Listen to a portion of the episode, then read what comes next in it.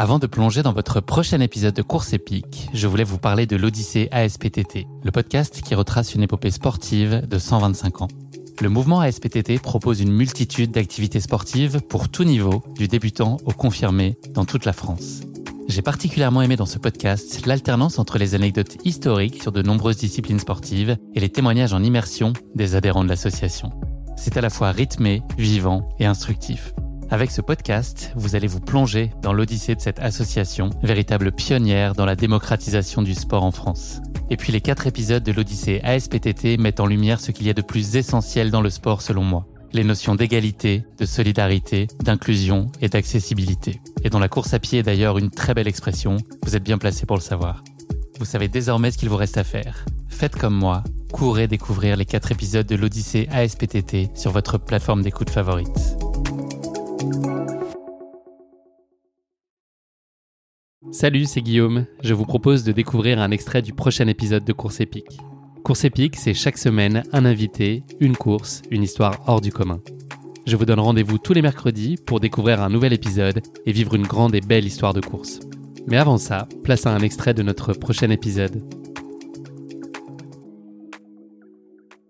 C'est vrai que bon, euh, moi j'ai toujours euh, j'ai toujours été ultra sportive et j'ai toujours aimé euh, faire des longues distances. je choisissais toujours, même petite, hein, je me souviens le cross du lycée à 11 ans, je choisissais toujours. Il y avait il y avait 2 km 5 5 km, 11 ou 21. Et moi, je, à 11 ans, je choisissais le 21 direct. Ah Donc, euh, c'est vrai que... Tu avais le droit de faire ces distances-là à cet âge Bah ouais, à l'époque, oui. Alors maintenant, étonnamment, les enfants, ils ont plus le droit de courir euh, aussi jeunes, euh, aussi longtemps. Mais bon, à mon époque, je me souviens d'avoir fait un 21 km.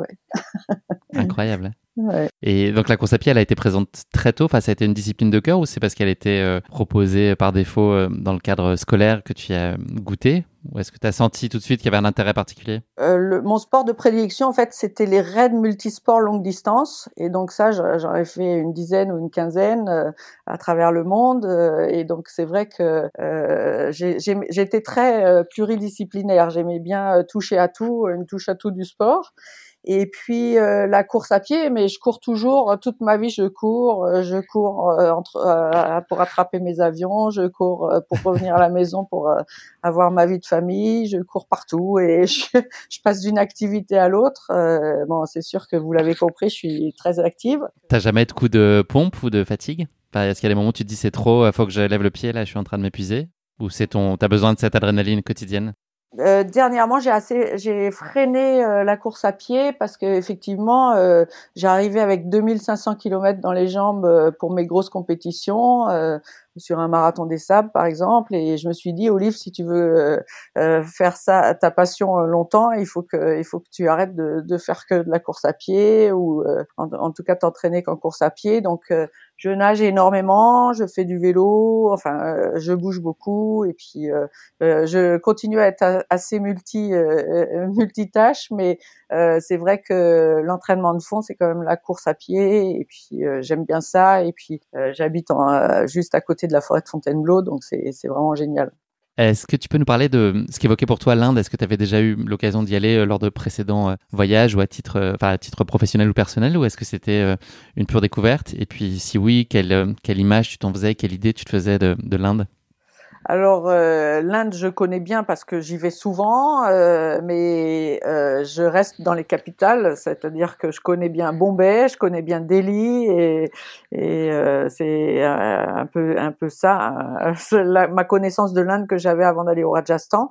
J'étais jamais partie faire un voyage initiatique en Inde comme ma sœur, par exemple, qui m'avait raconté plein de choses sur l'Inde. j'avais plein de copains qui avaient été au Rajasthan, mais moi-même, j'avais pas été plus loin que euh, que ces deux capitales. Et euh, donc euh, j'adore l'Inde, j'adore la nourriture indienne. par contre, la nourriture indienne, bah, c'est un peu dur quand tu fais la course parce que le piment, même dans leur leur soupe aux nouilles déshydratées, ils mettent du piment et c'est archi compliqué de manger quelque chose de pimenté pendant une course d'ultra trail parce que déjà tu l'estomac qui est, qui est facilement en vrac, mais quand tu manges du piment en plus, ça te facilite pas la course.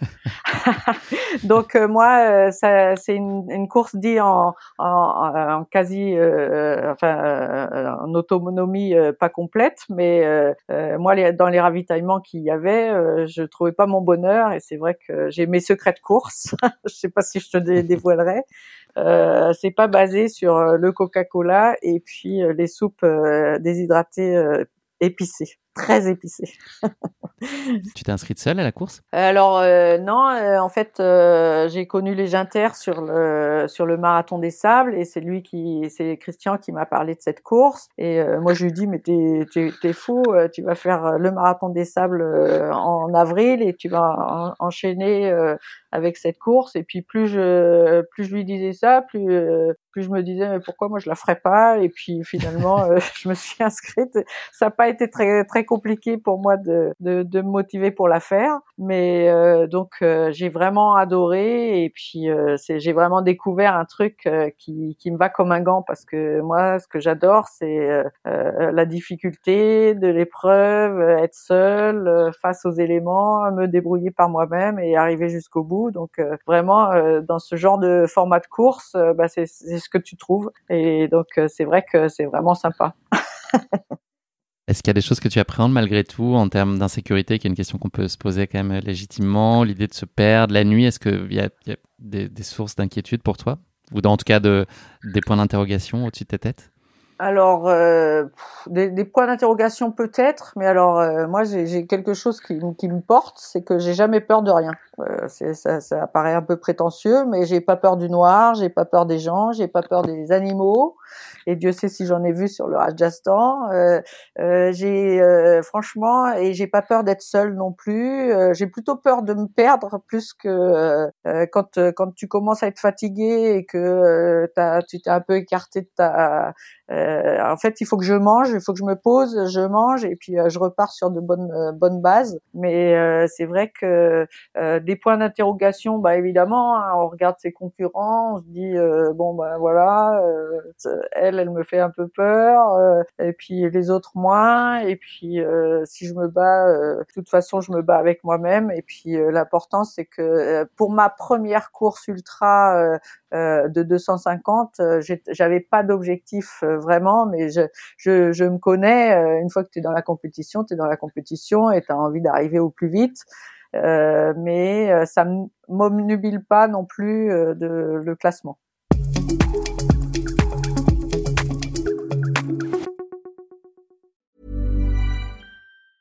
Hey, it's Danny Pellegrino from Everything Iconic. Ready to upgrade your style game without blowing your budget? Check out Quince. They've got all the good stuff shirts and polos, activewear, and fine leather goods, all at 50 to 80% less than other high end brands. And the best part?